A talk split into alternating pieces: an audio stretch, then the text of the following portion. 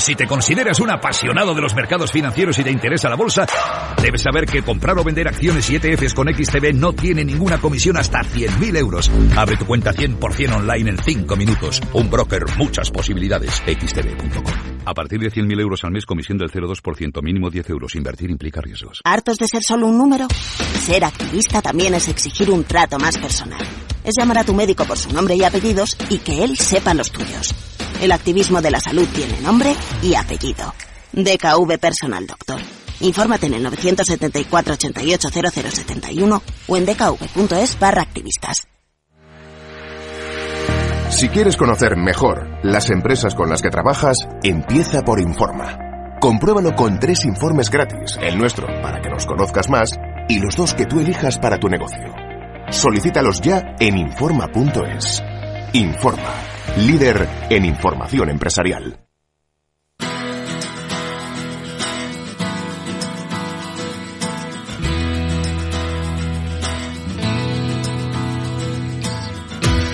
Después del trabajo, After Work, con Eduardo Castillo, Capital Radio.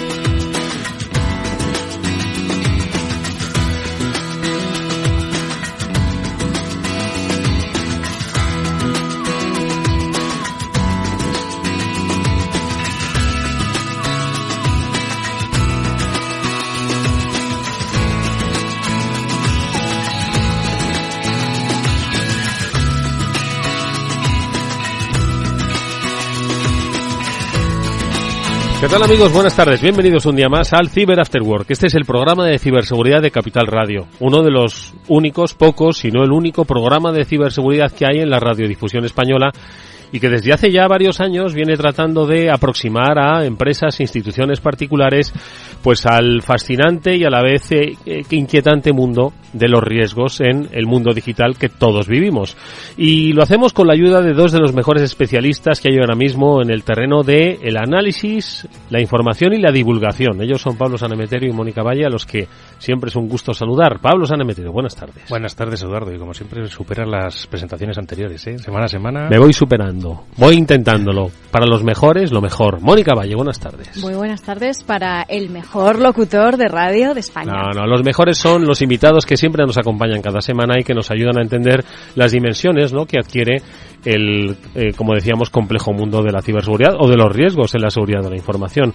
Invitados como los que nos, hoy nos van a acompañar porque vienen desde Akamai. Enseguida vamos a saludar a Federico Dios, que es eh, director preventa de la compañía, porque han elaborado un informe periódico, siempre lo, lo, lo eh, realizan, lo elaboran, eh, estudian cuáles son las principales amenazas que se ciernen en un sector tan sensible como es en este caso el sector financiero. ¿Cuáles son las principales amenazas? ¿Cuáles son los principales efectos? ¿Dónde ven las tendencias? Enseguida lo comentaremos con Federico a lo largo de nuestro programa, pero también hablaremos pues de las cosas que pasan, que son muchas y que mm, en nuestra sección de noticias pues nos dan muestra de cómo todo tipo de instituciones, de países, de mm, regiones se ven afectadas por incidentes de ciberseguridad. Volvemos al sector sanitario, volvemos a España, volvemos a grandes compañías, enseguida lo vamos a comentar. Y por cierto, en nuestros espacios habituales, nuestro espacio seguro de Panda, hablaremos de una cosa que nos preocupa y mucho, que es los menores en estos espacios digitales que se ven amenazados. Bueno, pues ese observatorio del eh, eh, Internet eh, que realiza Panda Security, pues ha dado, yo creo que interesantes datos que comentaremos eh, a lo largo del programa sobre cómo debemos entender la seguridad de los menores en estos entornos digitales. Y por cierto, y Mónica viene de ahí, se está celebrando LATAM CISO 2023, un punto de encuentro entre CISOs, profesionales de la seguridad de la información, empresas latinoamericanas, españolas, eh, estadounidenses, de todo el continente básicamente, para, bueno, intercambiar, eh, pues eso, tendencias, conocimientos y de lo que se hace, por ejemplo, en Costa Rica, que es un importante hub de ciberseguridad. Hablaremos al final del programa. Luego nos cuentas un poco, Mónica, de lo que se ha charlado y lo que se está charlando, ¿no? Sí, la verdad es que muy interesante. El objetivo es estrechar lazos entre Latinoamérica y España, bueno, también Europa, porque la verdad es que había muchos ponentes y mucha participación internacional y siempre muy interesante esa cooperación, como siempre decimos, en ciberseguridad, que es fundamental. Bueno, pues con eh, Carolina Taborda, que es gerente general de Cibersec Cluster, que es el clúster de ciberseguridad de Costa Rica, hablaremos eh, al final del programa para ver un poco cuáles son los riesgos a los que ellos confrontan en su día a día. Esto es el Cyber After Work. Vamos con las noticias que, como digo, son muchas. Y de tantas que son, no sabría por cuál empezar. Así que, Pablo, te dejo de las seleccionadas, muchas de ellas, por cierto, publicadas por BitLife Media, el medio publicado y dirigido por, por Mónica Valle, magistralmente. Pues yo os ¿Cuál te quedas? Empezamos por la de Sony, si queréis, en la que un grupo atacante, el grupo RansomMet, le, le ha robado datos a Sony y al final les ha pedido un rescate a cambio y al no pagar, pues oye, parece que han cumplido con su amenaza y han publicado estos datos y además, oye, en la noticia, pues nuestro amigo Rafa López también ayuda a Mónica en, en su análisis y la verdad es que pues muy interesante y como dice el archivo publicado es una prueba real de que habían conseguido acceder a la información muy valiosa de la compañía como Sony, que no es la primera vez que tiene un incidente grave de seguridad. No, ellos sufrieron uno, bueno, en 2011 y otro también en 2014, que fue muy polémico y bastante sonado porque fue a raíz de una película de Interview que no gustó a, a Corea, a Corea del Norte, y bueno, pues a partir de ahí sufrió un ciberataque en el que se vio filtrada mucha información sensible y confidencial. Y en esta ocasión también lo que ha sido curioso es que realmente el grupo, bueno, Sony no ha reconocido en ningún caso este ataque, no ha hecho ningún tipo de comunicado oficial, pero sí que en la dark web, bueno, publicada por por, como decía Pablo, este grupo cibercriminal, sí que se ve que hay información y que parece pertenecer a Sony, así que ya veremos y analizaremos en el futuro esta información si hay nueva. Bueno, pues el volcado de información, ¿no? Eh, se cumple la amenaza y es lo que suelen decir los eh, ciberatacantes cuando eh, no se les paga un rescate.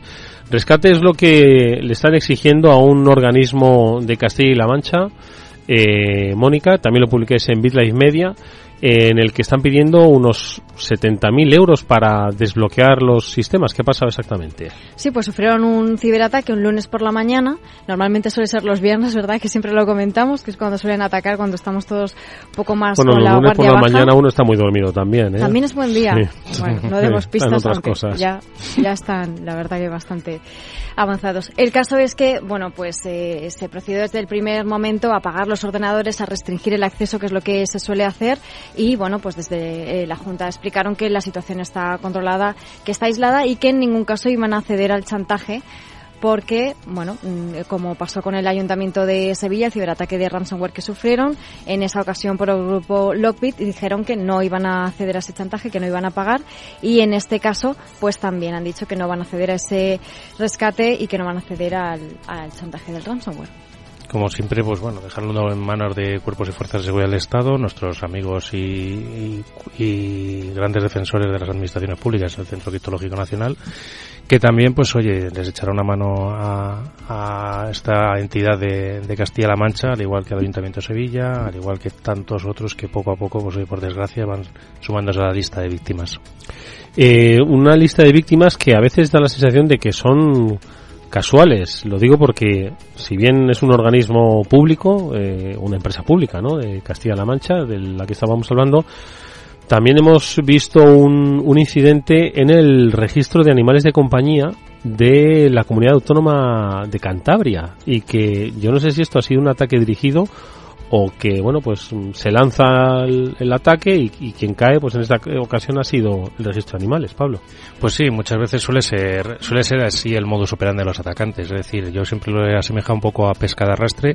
Ellos van lanzando sus redes en, en internet a ver quién responde, a ver quién no tiene la, las medidas de seguridad puestas, quién tiene una vulnerabilidad que puedan atacar o explotar, o quién tiene una contraseña que se filtró y nada la han cambiado para poder acceder y poder eh, desplegar su ransomware, robar la información, pedir el rescate a cambio.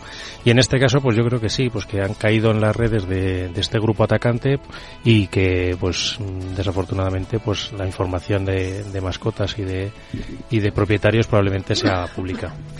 Claro, nombres, apellidos, eh, dirección, teléfono, DNI, correo electrónico, que son datos, como sabemos, pues sensibles, ¿no? Personales de las personas que han hecho gestiones con este organismo desde el año 2006 hasta hoy.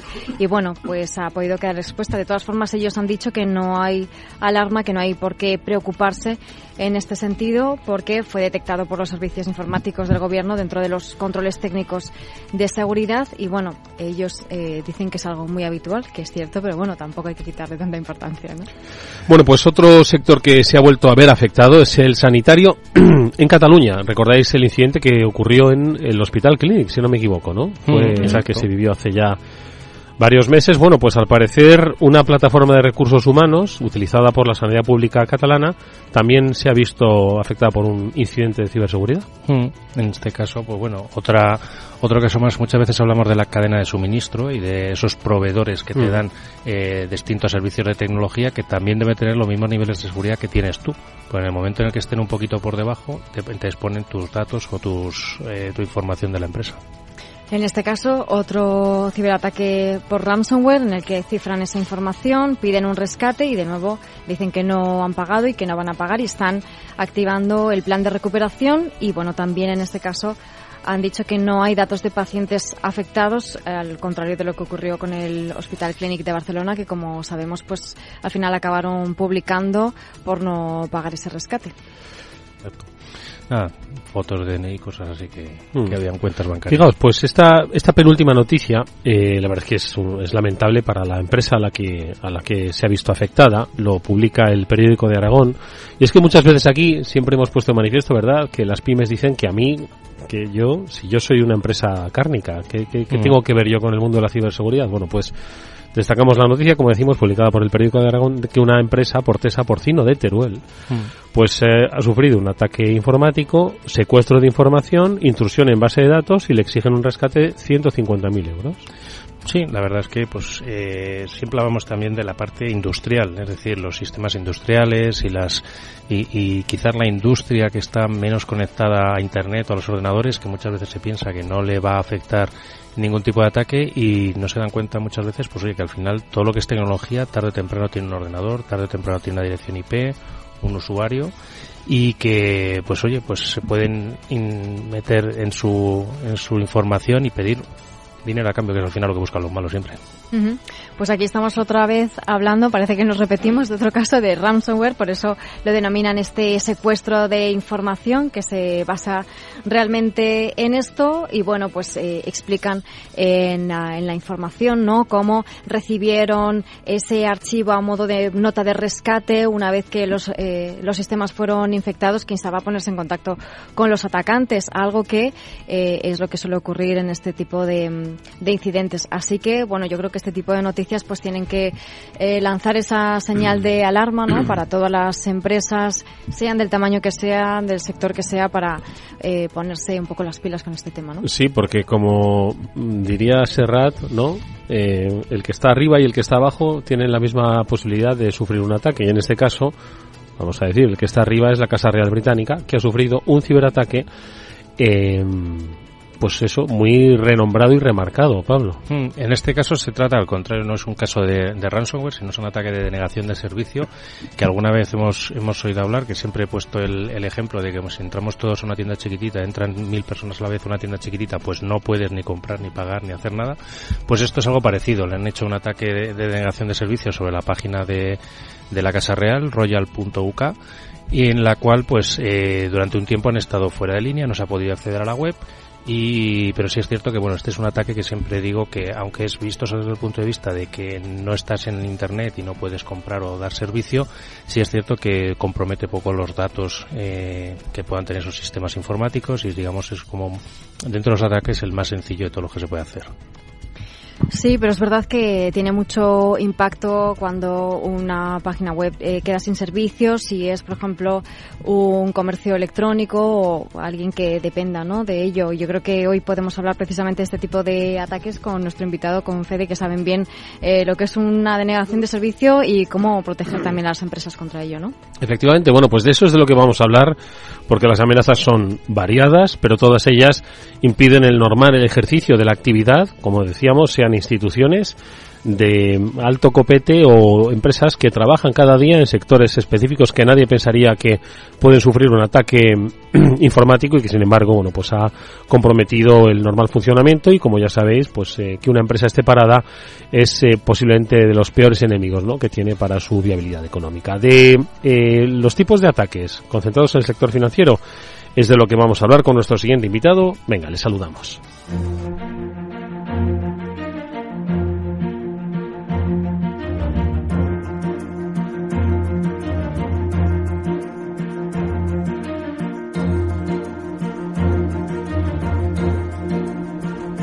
Lo decíamos al principio, Fede Dios, Federico Dios es director preventa de Akamai España. Akamai ha publicado recientemente un informe, un nuevo informe, sobre las tendencias eh, de los ataques en los servicios financieros. Hablaba Mónica de que la negación de servicio parece que es protagonista, pero bueno, seguro que hay muchas más lecturas que va a compartir con nosotros en este, en este tiempo de radio. Fede, ¿qué tal? Buenas tardes, bienvenido. Hola, buenas tardes, Eduardo. Muchas gracias por contar conmigo. Es un, es un gusto escucharte y tenerte aquí con nosotros. Bueno, te diría que nos centrásemos en el informe. De todas formas, has visto la cantidad de noticias que han proliferado, te veía en unas asintiendo, en otras volviendo a sentir, ¿no? Al final el, el escenario no es muy variado el objetivo es igualmente variado y pero la frecuencia de actividad es cada vez mayor y más rápida. Bueno, habéis eh, relatado un poco mi día a día. O sea, habéis contado un poco todas las casuísticas posibles eh, que nos encontramos nosotros. Una de las de, la, de los privilegios que tenemos en Akamai es debido al tipo de plataforma que está globalmente distribuida y que tiene esa visión tan amplia de lo que ocurre en Internet. Eh, nos encontramos con todo esto eh, todos los días, ¿no? Entonces, nosotros recibimos muchísima información y la utilizamos de diferentes formas. Una de ellas es para desarrollar productos nuevos. Vemos qué es lo que ocurre, entendemos por qué ocurre, desarrollamos alternativas para proteger a nuestros clientes y por eso desarrollamos productos nuevos. Pero otro elemento muy importante es elaborar este tipo de informes. Esta información que nosotros eh, vemos, que, que analizamos, que estudiamos y luego elaboramos unas conclusiones, ponemos en mano de todos nuestros clientes y de todos aquellos que lo quieran consultar, porque es un informe que se puede consultar libremente en nuestra web pública, en acame.com, donde hacemos un estudio profundo de qué es lo que nos encontramos en, diferentes elementos. Este concreto, eh, el que estábamos mencionando antes, está especialmente enfocado en el sector financiero, pero no es el único tipo de informe. El anterior fue uno específico sobre ransomware, hemos hecho uno sobre gaming, eh, antes a ese. Vamos variando. El motivo de variar es porque el mundo de la, de la ciberseguridad no es estático. Entonces, continuamente está cambiando, aunque muchos de los elementos que, que, que hay se repiten. El ransomware, no sé cuántas veces ha salido la palabra ransomware en las noticias de hoy, es uno de los problemas más graves que hay. La denegación de servicio también. Eh, uno de los, de los elementos para los que se utiliza la denegación de servicio es para causar una distracción. Comentabas eh, en, en, una de las noticias, Mónica, que, que la negación de servicio al final lo que hace es evitar que alguien pueda utilizar los servicios de una compañía, pero luego hay otras otras estrategias en las que se utiliza la denegación de servicio y es una de las que remarcamos en el informe. El, el sector financiero ha saltado un poco al primer al primer puesto de la denegación de servicio. No es el sector donde tradicionalmente no era ese. No, el número uno normalmente es gaming, el sector de los videojuegos. El motivo es la información que hay detrás. En, el mundo de los videojuegos hay muchísima información personal y de pago. Eh, información de tarjetas de crédito y ese tipo de elementos. Entonces es muy interesante para los atacantes. Por eso normalmente suelen ser la víctima número uno. Pero ha habido una serie de acontecimientos en los últimos 18 meses, quizás un poco menos, en donde el sector financiero se ha convertido en el protagonista. Y si veis los datos, eh, vais a notar que no solo ha crecido el, el, el, ataque de negación de servicio a las entidades financieras, sino que la gran mayoría de esos ataques se producen en, en Europa, Medio Oriente, parte de Asia, fundamentalmente en Europa. Y eso hay un motivo claro, y es la guerra de, de Rusia y Ucrania. Lo que ha ocurrido es que unos grupos pro-Rusia de hacktivismo pues han arrancado una campaña abiertamente, eh, no, no la han escondido, a todos los bancos. Y entonces se han convertido en, el, en, el, en la víctima número uno de este tipo de ataques. Y no solo es para causar un daño eh, reputacional, el hecho de dejar sin servicio, como ha pasado. Hemos tenido algún banco que ha estado más de un día entero sin poder operar También se utiliza como cortina de humo, que es donde entra la parte de ransomware. Normalmente hablamos de un ataque o de otro, pero hay, hay una estrategia, si veis el informe, hay una estrategia que se llama el triple, eh, la triple extorsión, que consiste básicamente en lanzar un ataque de negación de servicio, infiltrarse a través de alguna vulnerabilidad para eh, obtener acceso a la información, cifrar los datos y digamos el tipo de acciones que se toman en un ransomware. Y la tercera parte es pedir un rescate utilizando la denegación de servicio como amenaza. Es decir, si no me das un rescate para salvarte del ransomware, entonces te voy a atacar no solo con el ransomware, sino además con la denegación de servicio. Entonces, la, la, el panorama es complejo. Eh, la, la, la, necesidad que, a la que se enfrentan todos nuestros clientes y nosotros como usuarios en muchos casos es, es un escenario complejo. Por eso, eh, uno de nuestros trabajos fundamentales es el hecho de también evolucionar continuamente de la mano de, de lo que ocurre en Internet y lo que ocurre en, en este tipo de técnicas para ofrecer productos que, que puedan llegar a, a, ayudar a ese tipo de, de organizaciones, ya no solo clientes, porque también se protege a los usuarios de, de ese tipo de servicios. Pablo, Mónica. No, yo le iba a preguntar precisamente, bueno, ahora nos explica un poco ese ataque y cómo es una cortina de humo. Eh, es curioso ese, ese aumento precisamente con las entidades bancarias. Además, si estás un día sin operar y tienes que hacer una transferencia, te va, te va a doler te va, y te va a molestar y probablemente igual te buscas un segundo banco para no tener ese problema. Yo quería preguntarle un poco. el propio mercado interbancario, no sé, o sea, es todo. Son, son, son muchas cosas. Es complicado. Sí, consecuencias son, son, yo creo que a veces no nos vamos a hacer a la idea de las, hasta dónde pueden llegar. Yo le iba a preguntar, porque ha hablado precisamente de ese desarrollo de nuevo producto, nuevos servicios que hacéis desde Akamai.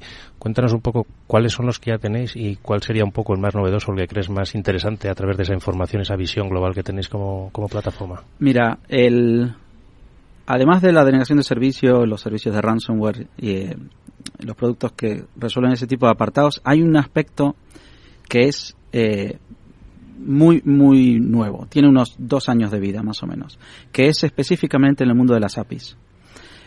Eh, desde hace mucho tiempo las APIs han vivido con nosotros en todas nuestras nuestros servicios online y en todo tipo de aplicaciones y, lo, y hemos contado con ellas desde siempre. Lo que ocurre es que vivimos en una situación ahora mismo donde las APIs son en muchos casos la mayor parte de la transaccionalidad del tráfico de una herramienta o de un servicio que está online. Y lo que ha ocurrido es que eso ha dado lugar a un nuevo mundo de ataques. Antiguamente nosotros considerábamos las APIs como un servicio web adicional y la protegíamos, ¿no? De que no, de que esté disponible, por tanto no sufra una denegación de servicio, de que nadie intente utilizarla sin tener los permisos correspondientes, etcétera. Sin embargo, eh, con lo que nos hemos encontrado a día de hoy es el, surgimiento de un, lo que nosotros llamamos eh, abuso de APIs.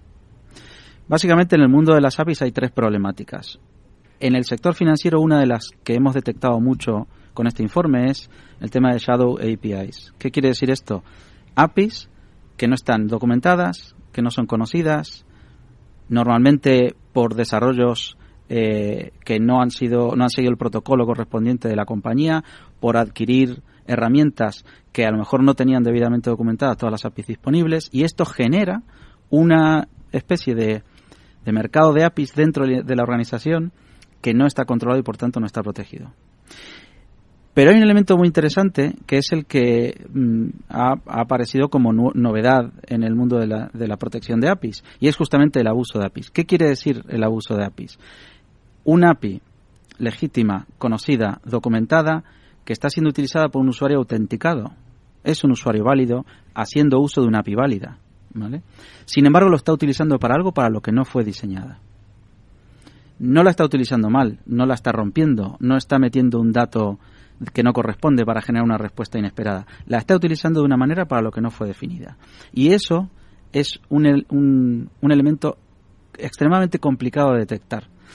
El, último desarrollo que hemos hecho, que es, que es eh, la, la, herramienta de, de seguridad de APIs específica para esto, justamente aborda este problema desde una perspectiva diferente.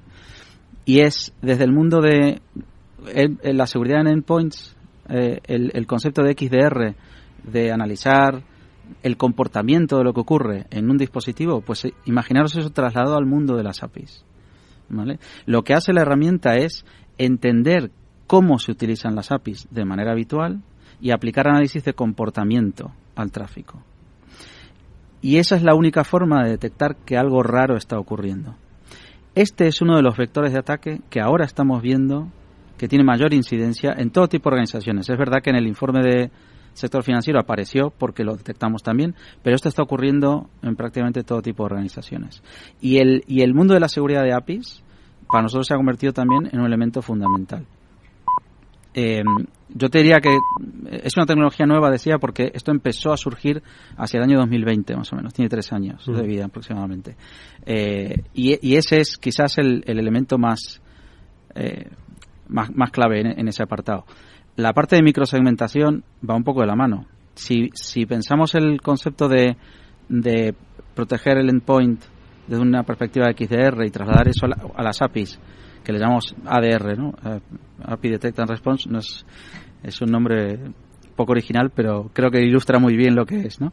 Em, eh, la combinación de eso con los agentes de microsegmentación que nosotros desplegamos en la plataforma de nuestros clientes nos da la posibilidad de ofrecer un servicio en, en, los dos sentidos.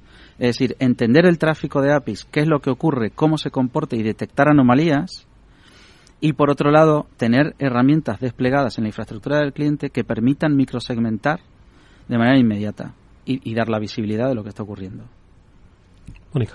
Están ocurriendo muchísimas cosas, ¿verdad? Y, y, me quedo con lo que me estaba, estaba pensando en lo que decías antes y estaba revisando algunos datos del informe porque eh, Europa, bueno, EMEA es quien ha experimentado la mayor parte de los ataques de denegación de servicio distribuido, ¿no? Eh, es que es el 63,5 de todos los que eh, se, han se, han detectado. Es casi el doble que la siguiente gran región, que sería Norteamérica.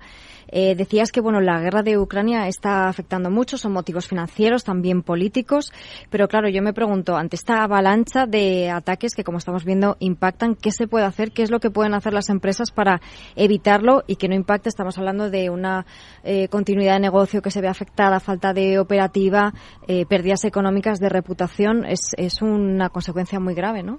Es grave, sí, y es verdad que, que EMEA concretamente es, es los números son bueno, enormes comparado con lo que con lo que se ha vivido tradicionalmente. Era Estados Unidos siempre el que estaba en el primer puesto de víctimas de ataques, pero también un poco por, por, por la huella que tienen, ¿no? no necesariamente por, por otra cosa. Y, y, hoy la película ha cambiado un poco. Entonces, nosotros lo que intentamos es, desde nuestra posición, siempre eh, eh, recomendar y ofrecer soluciones eh, que, que, tengan en cuenta las diferentes capas en las que vivimos. No, no podemos eh, simplemente decir, bueno, voy a proteger mi infraestructura mediante una herramienta de protección de denegación de servicio. Y entonces ya tengo protegida la infraestructura. Mm. Eso no ocurre, no es así.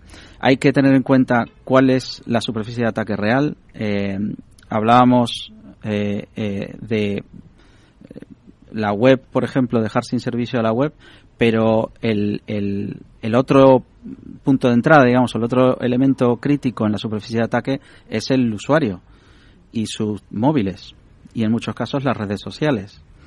Entonces, eso forma parte de la superficie de ataque.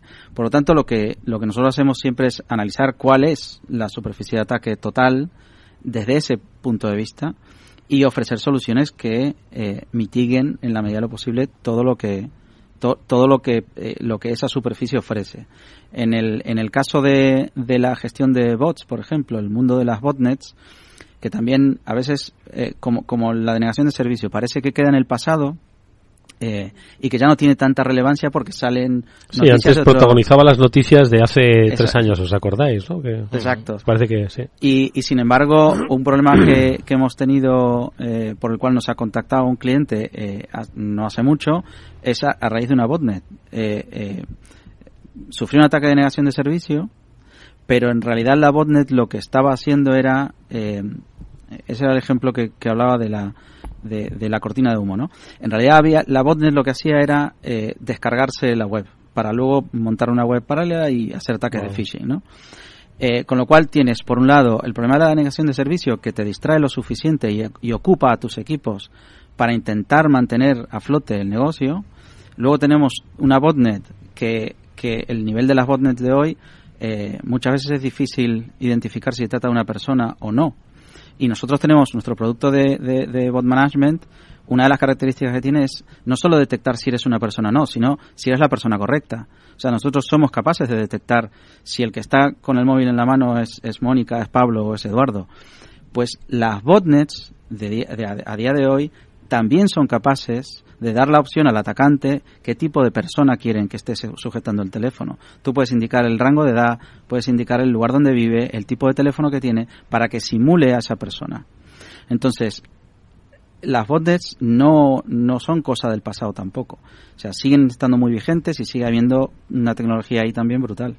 Oye, Fede, ¿esto eh, ha obligado a las empresas, el sector financiero, a revisar sus estrategias? Es decir, nadie preveía una guerra en Ucrania que iba pues a, a modificar un poco ¿no? los equilibrios geoestratégicos, el foco ¿no? de los ciberataques y luego lo que dices tú, ¿no?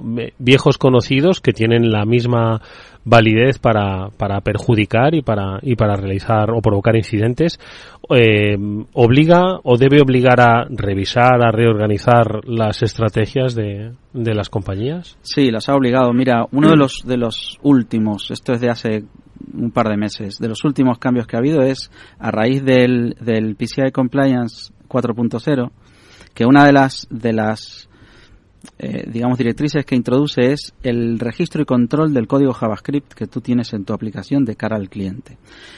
Fíjate que el sector bancario siempre tradicionalmente ha sido el que mejor organizado y documentado tenía ese aspecto, porque el hecho de introducir elementos de terceros en una plataforma como un banco eh, eh, introduce un riesgo también. Es un elemento que no controlas y por tanto si sufre un ataque o tiene una vulnerabilidad, pues la, la heredas, digamos. Entonces, el sector financiero siempre ha ido por delante un poco la, el, cómo controlaban ese tipo de elementos.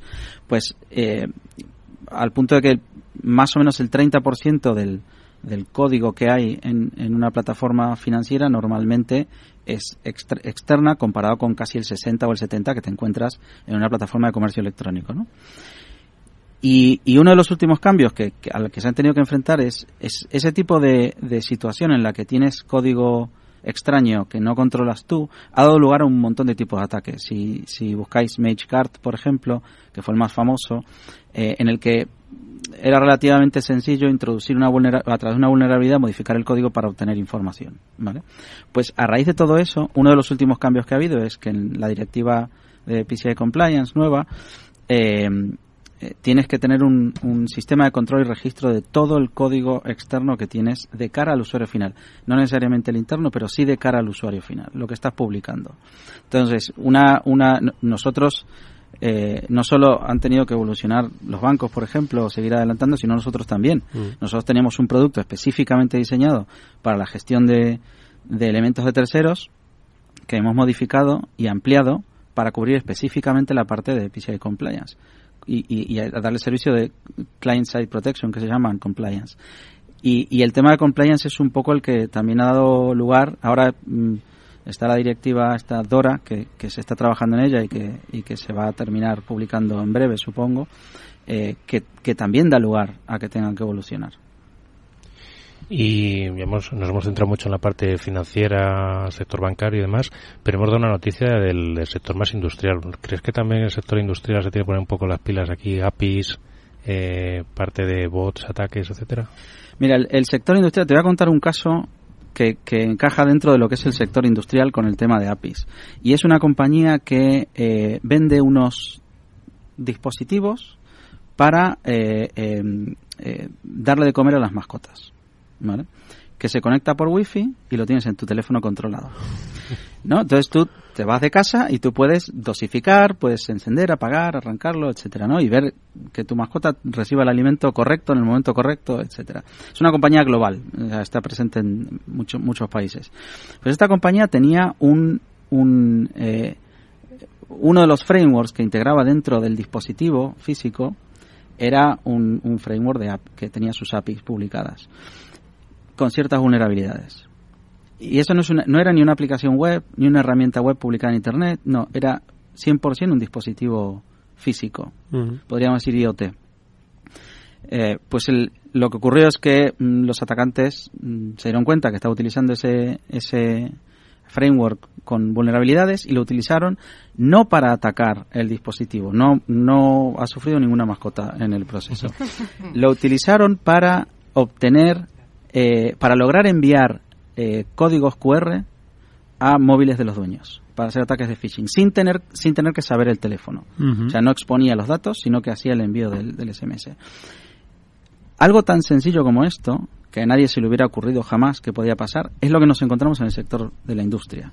Ese tipo de casuísticas. No nos encontramos a lo mejor tanto el caso de, de me han intentado tumbar la web o han intentado colarse con mi usuario y contraseña, sino ataques muy específicos que eh, tienen sentido en un, en, una, en un mundo industrial. Entonces, ha cambiado ya bastante el sector, ¿eh? o sea, ya, ya ha evolucionado con respecto a lo que era, yo me acuerdo hace bueno, te iba a decir 10 años, pero igual hace 5, en los que en muchas herramientas, todavía no se puede, pero en muchas herramientas no se podía cambiar la contraseña del administrador, porque perdías eh, cierta funcionalidad o porque perdías cierto tipo de, control. Mucho de eso ha cambiado ya. El problema es que hoy todo está conectado hacia afuera. Entonces, este tipo de, de problemáticas normalmente suelen ir a, a través de las APIs. Fijaos que hace poco estábamos hablando, ¿verdad?, de seguridad y domótica. Eh, este es un, el, ejemplo que nos ha puesto Fede, clarísimamente. No tienes que ir pegando pegatinas en bicis municipales, sino que ya directamente la fiabilidad que te da un, un QR que te llega a tu móvil directamente a través de los servicios de aplicación, tal cual, limpio, claro, sin sospechas. Y desde luego que nos has dado varios ejemplos de ataques que son relativamente nuevos, algunos, eh, bueno, relativamente sencillos como este último eh, que nos contabas, otros más complejos como el ransomware de triple extorsión, pero muy creativos, combinando técnicas y, y, realmente pues intentando reinventar, ¿no? Porque sí, hablamos de ransomware, pero oye, le añaden más capas. Hablamos de phishing, pero es que se lo han descargado, han, quiero decir que cada vez son más creativos y la forma de defenderse también tiene que ser más creativa porque no sabes con lo que te vas a encontrar realmente, ¿no? Sí, la, lo, lo, que os comentaba del, del análisis de comportamiento del, del, del producto este en concreto de API Security eh, eh, va un poco por ahí también. Es decir, la única forma de combatir la creatividad es con más creatividad. Entonces, nuestro trabajo, además de mantener una serie de herramientas quizás un poco más estáticas o más, más eh, de, digamos, de, de, ataques menos sofisticados o menos creativos, que eso hay que mantenerlo porque sigue existiendo y sigue estando ahí. Eh, nunca vas a quitar el antivirus porque virus va a seguir habiendo. Entonces, esa parte la tienes que tener controlada. Pero luego también eh, hay una necesidad de, buscar la creatividad en la defensa por la creatividad del ataque. La parte de, Account Protector y Bot Manager que comentaba antes con el tema de la gestión de bots eh, ca cambia continuamente también. El, el, entender cómo se comporta una persona que utiliza un dispositivo para ser capaz de, de asegurarse de que lo está utilizando esa persona y no otra es, surge porque las botnets han evolucionado al mismo ritmo. Primero simulando los clics en la pantalla y, y, buscando, moviendo el ratón para que parezca que se está moviendo una persona, al punto de hoy con el teléfono simular el, el, el cómo tiembla la mano de una persona cuando está pulsando los, los números en el teléfono o las opciones o moviendo la, la pantalla. Entonces, esa creatividad es, es eh, quizás lo más complejo, lo más apasionante también, eh, y es lo que hay que por donde hay que tirar. Oye, Fede, de la misma forma que nos decías, oye, desde Akamai tenéis la mirada puesta en todo aquello pues que se va haciendo tendencia, ¿no? Tratáis de adelantaros, ¿no? Indudablemente la inteligencia artificial también está marcando, ¿no? Pautas, eh, nuevos procesos. Entiendo que seguro que has hecho, habéis hecho alguna reflexión sobre lo que se está pergeñando a través de inteligencia artificial. Bueno, es un mundo eh, que del, que, del cual no hemos ni abierto la puerta todavía. Nosotros, de momento, eh, lo que nos hemos encontrado es el uso de la inteligencia artificial como eh, acelerador, simplificador o, o, digamos, una herramienta eh, eh, de, de mejora de lo que ya se hace. Pero ese no es el verdadero problema. El verdadero problema es cuando se utiliza la inteligencia artificial para detectar o desarrollar técnicas que todavía no se conocen. Entonces, el, el, mundo de la inteligencia artificial, eh, desde el, lo más sencillo que es preguntarle a ChatGPT cómo puedo lanzar un ataque o hacer este tipo de cosas, que eso existe y a veces responde más rápido que Google. Eh, ese no es el no es el verdadero problema de todo esto. El verdadero problema eh, con el que nos estamos empezando a enfrentar ya en algún caso es la interacción de sistemas que simulan ser o una persona u otro sistema. Y, con las herramientas de inteligencia artificial que disponemos a día de hoy, eh, sí que nos encontramos del otro lado con, con herramientas que parecen comportarse como herramientas que realmente te están atacando o como herramientas que a lo mejor eh, no son las que son, sino que simulan ser otra cosa. Entonces, el verdadero problema de la inteligencia artificial yo creo que va a venir por ese lado. El, el, el SOC que todos tenemos en, en compañías de este tipo, en, en algunos casos se enfrentan a personas y a veces te dicen, no sé si estoy hablando con una persona, luchando contra una persona, o es una, una herramienta eh, alimentada en muchos casos por, por inteligencia artificial. Estamos hablando con Federico Dios, director preventa de Akamai España, una charla interesantísima, ¿eh? interesantísima. Vamos a um, abordar otros otros temas. Luego le vamos a pedir una reflexión final de todos los aspectos ¿no? que estamos comentando, porque tenemos que ir a nuestro espacio seguro. Hablábamos de domótica, lo hablábamos la semana pasada con, con Panda Security, y hoy el, el, ejemplo nos lo, nos lo ha puesto sobre la mesa. Hoy con Panda Security vamos a hablar de, de menores y la seguridad que tienen en Internet. Pero antes vamos con un consejo. Si inviertes en bolsa, esto te interesa. XTB, tu broker con más de 15 años en España, tiene la mejor tarifa del mercado para comprar y vender acciones y ETFs. No pagues comisiones hasta 100.000 euros al mes. Si inviertes en bolsa o quieres empezar, más sencillo imposible. Entras en xtb.es, abres una cuenta online y en menos de 5 minutos compra y vende acciones sin comisiones. Además, con atención al cliente las 24 horas al día. ¿Qué estás esperando? Miles de clientes ya confían en xtb.es. Es un broker, muchas posibilidades. A partir de 100.000 euros al mes, la comisión es del 0,2%, mínimo 10 euros. Invertir implica riesgos.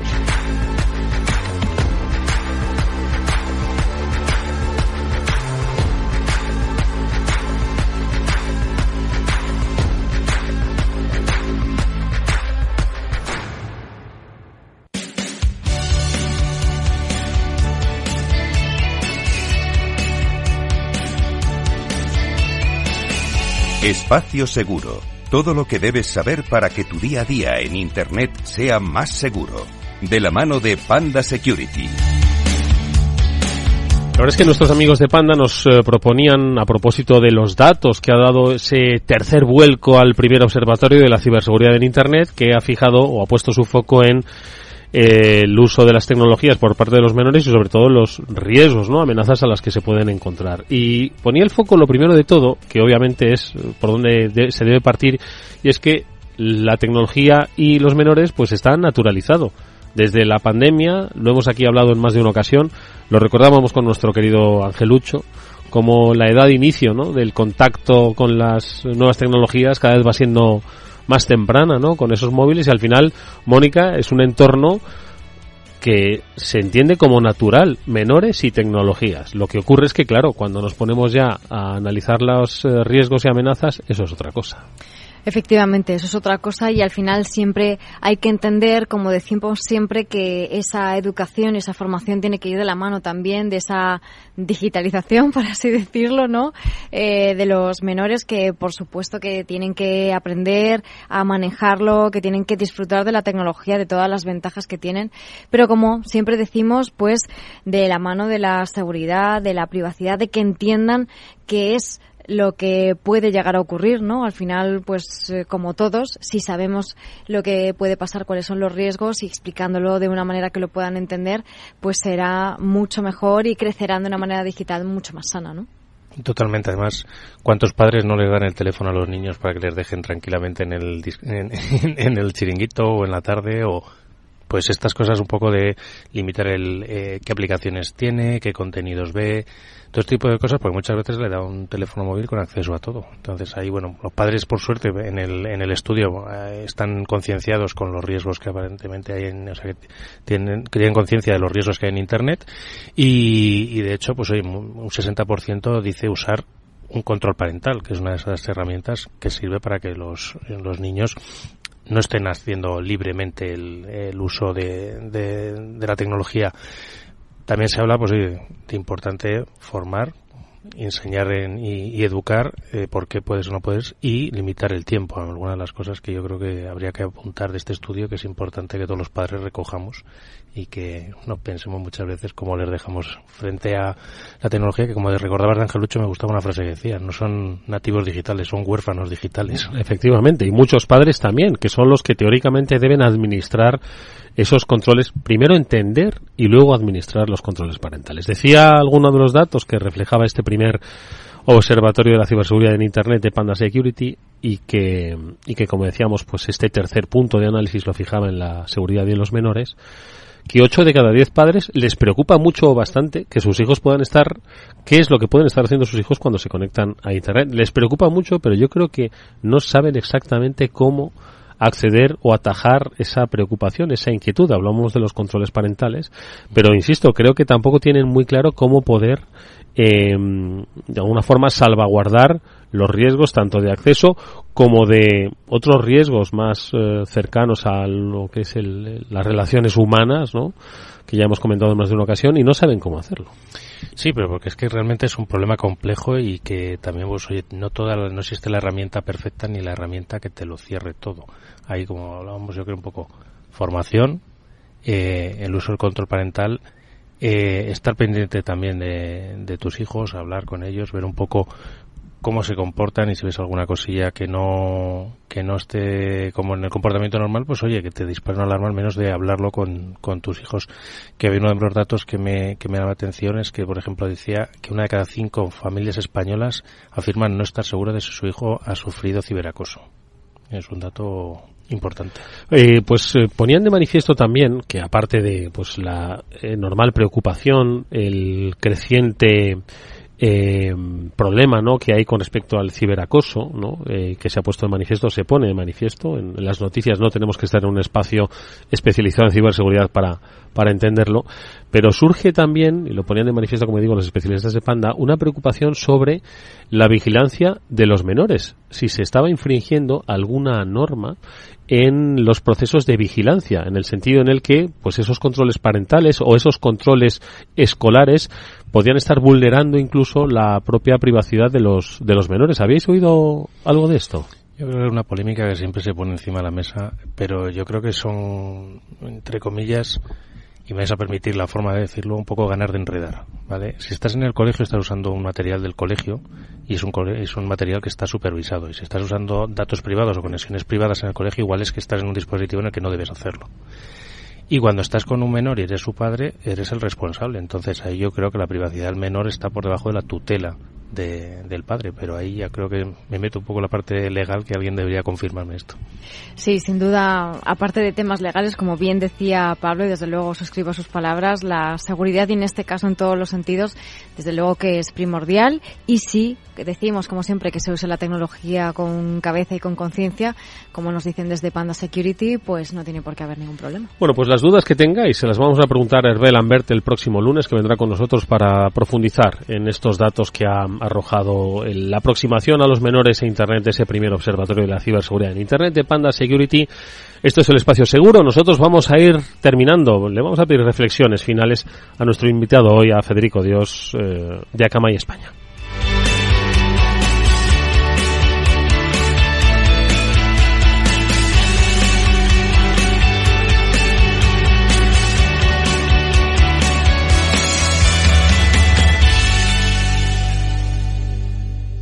After Work con Eduardo Castillo. Bueno, pues eh, como decía, últimos minutos, ¿no? Para la reflexión de un programa interesantísimo, ¿no? Que ha arrojado no solo el informe sobre las tendencias en, eh, de ataques en los servicios financieros, sino, como bien compartía con nosotros Federico, pues eh, todos esos sectores que con determinadas particularidades, pero entiendo que hay no sé si se puede establecer un patrón común o por año, por tiempo. Hay cosas que de repente quedan en el olvido, vuelven a salir a la palestra. Entiendo que es complicado dibujarlo, pero sí que hay una constatación que es la profesionalización, la estructuración de los ataques, la profesionalización de los mismos. Sí, mira, me, quedo con lo que estabas diciendo, la profesionalización. Hay, hay un error eh, común que yo he visto a lo largo de, toda mi vida en el, en el sector de la ciberseguridad y es que eh, creemos que estamos luchando contra eh, gente que está jugando con un ordenador. Y eso no es así. El, el, mundo de la ciberseguridad, donde ocurren los ataques de verdad y los ataques que, que producen problemas, eh, es un mundo de alta complejidad, alta profesionalización, de organizaciones que tienen una estructura como una compañía cualquiera. En algunos casos tienen su financiero, su director de operaciones, su CEO. Es decir, estamos eh, lidiando con auténticos profesionales de la tecnología, que saben muy bien lo que hacen. Conocen además la ley y saben cómo actuar para conseguir el objetivo, que en el fondo suele ser normalmente económico. Entonces, mi, mi, yo la, la lectura que hago de esto siempre es que uno tiene que entender a qué está expuesto para poder empezar a analizar qué alternativas tiene. Y la forma de analizar qué alternativas tiene es consultar con expertos. Eh, compañías como, como la Camay, por supuesto, y, y, y, todas las que habéis mencionado hoy, que puedan dar un servicio y puedan dar una, una guía en, en cómo lidiar con este tipo de organizaciones. Porque, insisto, son profesionales del sector no son aficionados. Por lo tanto, hace falta no solo las herramientas, que evidentemente hoy hemos hablado casi todo de herramientas ¿no? y de, de, qué elementos tecnológicos se pueden aplicar. Pero luego hay un elemento fundamental que es de donde nace también un informe como este, que es el capital humano que hay detrás, haciendo ese análisis de información, análisis de datos, estrategias y dando consejo. Entonces, esa es mi, mi, mi reflexión, por así decirlo, no solo de lo que sale en el informe, sino de lo que veo en mi día a día, tener en cuenta que hay profesionales, que son organizaciones complejas y que hace falta eh, gente experta que, que, pueda ayudarnos a, a, combatir este tipo de situaciones. Desde luego, siempre el, asesoramiento y el acompañamiento es algo muy necesario en cualquier compañía, porque muchas veces yo creo que están, pues como hablábamos antes de los padres, un poco perdidos frente a los riesgos que hay.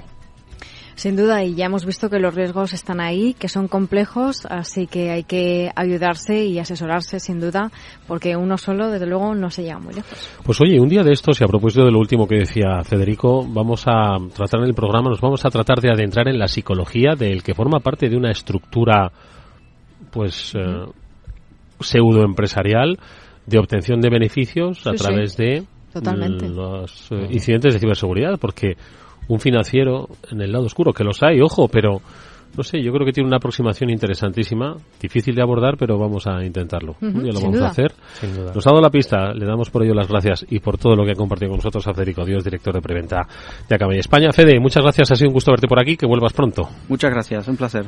Eh, y suerte con el futuro. Y nosotros, eh, Pablo Mónica, nos despedimos hasta el próximo lunes, que tocaremos más temas. Como digo, vendrá por aquí Herbel Lambert de Panda Security y muchos otros asuntos que en nuestro listado de noticias tendremos eh, de sobra para comentar. Gracias, Pablo. Gracias, Mónica. A ti, Eduardo, A ti siempre. siempre. Venga, que nos vamos. Hasta mañana a las 19 horas volverá el After Work con un programa especial precisamente también sobre eh, amenazas que se dan y sobre todo la prevención del fraude. Lo hablaremos en una especial aquí a las 19 horas en la sintonía de Capital Radio. Nos eh, despedimos, pues eso, con la ayuda de Jorge Zumeta, que gestionó técnicamente el programa. Venga, hasta mañana. Adiós.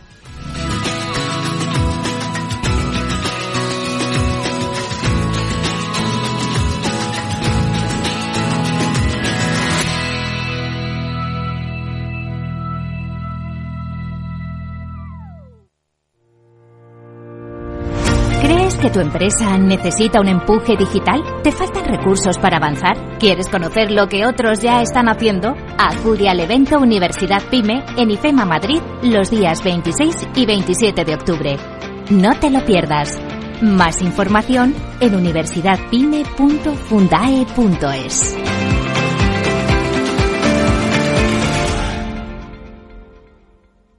¿Quieres ir más allá? Con Arval podrás llegar donde te propongas de la forma más sostenible y desplazarte como y cuando necesites con una oferta de renting sostenible, segura y conectada.